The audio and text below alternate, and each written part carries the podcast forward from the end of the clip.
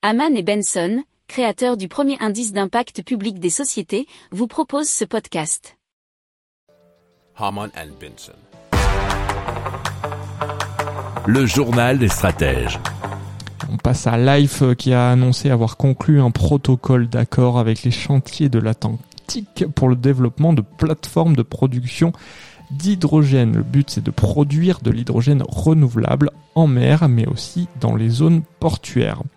Alors euh, l'article nous vient de mer et marine.com et les chantiers de l'Atlantique euh, seront en charge de concevoir, construire et installer des plateformes tandis que Life se chargera de concevoir et exploiter les sites de production d'hydrogène renouvelable. Alors les solutions de production seront d'une puissance d'au moins 100 MW et seront installées sur des structures fixes existantes ou sur des fondations éoliennes posées ou flottantes. Alors déjà, Life et les chantiers de l'Atlantique collaborent pour installer un électrolyseur sur le houlomoteur JEPS Techno.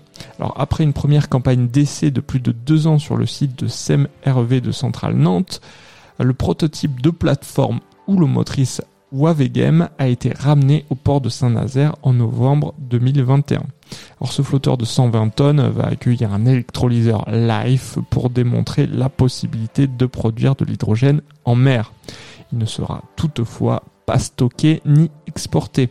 Ce nouveau prototype devrait être inauguré en septembre prochain.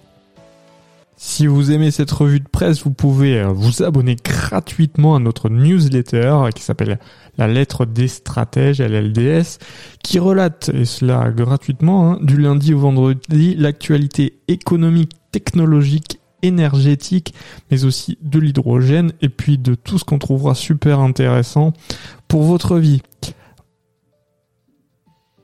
Pour approfondir ces sujets, abonnez-vous à la newsletter de Haman et Benson et écoutez nos autres podcasts que vous retrouverez dans les notes de l'émission ou sur notre site internet.